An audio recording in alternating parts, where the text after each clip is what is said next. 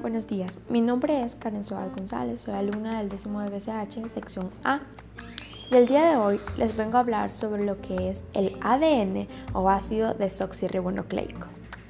El ADN es la molécula la cual su función principal es ser la portadora de la información genética de la célula y algunos virus. Además se encarga de su transmisión hereditaria, así como de dar las instrucciones necesarias al cuerpo. Hablando generalidades, las funciones del ADN son almacena información mediante un código de tripletes o secuencia de tres nucleótidos. Dirige toda la actividad de la célula durante la vida del organismo. Transmite la información genética entre las células hijas. El conocimiento del ADN, su estructura y su función fue determinante para el desarrollo de la biotecnología moderna. La estructura de doble hélice del ADN que los investigadores James Watson y Francis Crick propusieron en el año 1953 proporcionó respuestas a muchas preguntas que se tenían sobre la herencia. A su vez, predijo la autorreplicación del material genético y la idea de que la información genética estaba contenida en la secuencia de las bases que conforman el ADN más aún, con el correr de los años y de las investigaciones, se pudo determinar que todos los seres vivos contienen un ADN similar, formado a partir de las mismas unidades, los nucleótidos. Este código genético mediante el cual se escriben las instrucciones celulares es común a todos los organismos es decir, que el ADN de un ser humano puede ser leído dentro de una bacteria y una planta puede interpretar la información genética de otra planta diferente. A esta propiedad, la información genética se le conoce como universalidad del código genético. El código genético universal es uno de los conceptos básicos para comprender los procesos de la biotecnología moderna. Por ejemplo, la posibilidad de generar organismos transgénicos y de las instrucciones del ADN de un organismo puedan determinar nuevas características en un organismo totalmente diferentes.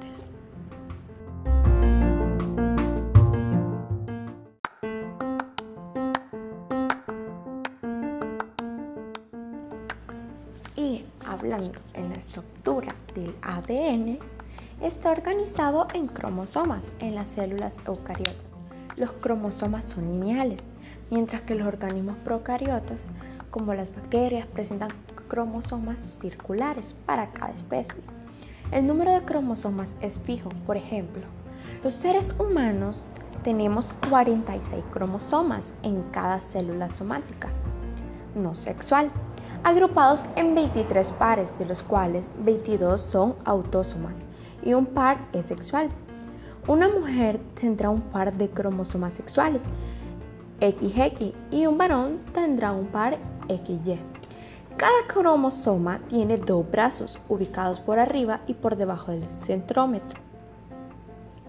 Cuando los cromosomas se duplican previo a la división celular, cada cromosoma está formado por dos moléculas de ADN unidas por el centrómero, conocidas como cromátidas hermanas. ¿Cómo se interpretan las instrucciones escritas en el ADN? La información está guardada en el ADN en el código de secuencia de bases A, T, C y G, que se combinan para originar palabras denominadas genes.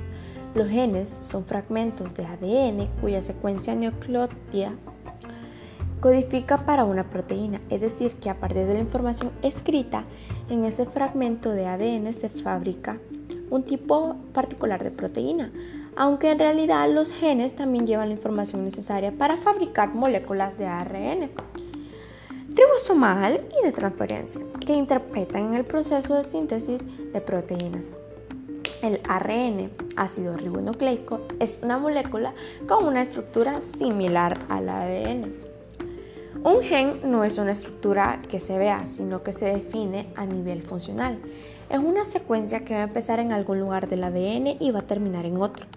Para conocer un gen se secuencia se determina la cantidad de los nucleótidos que lo forman y el orden en que se ubican. El ADN también consta de su replicación, el cual es el proceso por el cual se realiza una copia idéntica del ADN. Las etapas se identifican tres etapas, iniciación, elongación y terminación. La iniciación se inicia el proceso en una secuencia de la molécula de ADN conocida como origen de replicación. La enzima helicasa rompe los enlaces entre las bases, desarrolla la doble hélice en el sitio de origen y se forma la horquilla de replicación. También, como segunda etapa, la elongación. Ambas hélices se pueden replicar simultáneamente, pero solo una sirve de molde para la síntesis continua de ADN. A esta hélice recién sintetizada se le denomina cadena guía delantera o adelantada. En ella la horquilla se desplaza a dirección del 3 al 5. También hablamos de lo que es la terminación. En bacterias, secuencias específicas de ADN inhiben la actividad de las helicasas en eucariontes es más complejo y poco conocido. Continúa en investigación la acción de las enzimas. no es un proceso al azar, funciona igual tanto en procariotes como en eucariontes, como en algunas excepciones. Y como parte final, hablaré lo que es del ADN y la biotecnología. Cuando los científicos comprendieron la estructura de los genes y cómo la información que portaban se traducía en funciones o características, comenzaron a buscar la forma de aislarlos, analizarlos, modificarlos y hasta transferirlos de un organismo a otro para conferirle una nueva característica. Justamente de eso se trata la ingeniería genética, a la que podríamos definir como un conjunto de metodologías que nos permite transferir genes de un organismo a otro y que dio impulso a la biotecnología moderna. La ingeniería genética permite clonar, multiplicar fragmentos de ADN y expresar genes en organismos diferentes al de origen.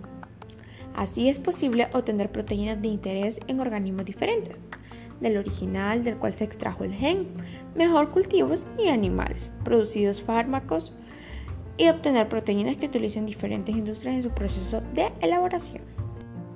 A continuación, algunos pequeños datos del ADN.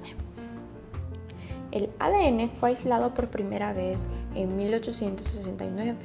Lo consiguió el científico Friedrich Michel y le puso el nombre de nucleína.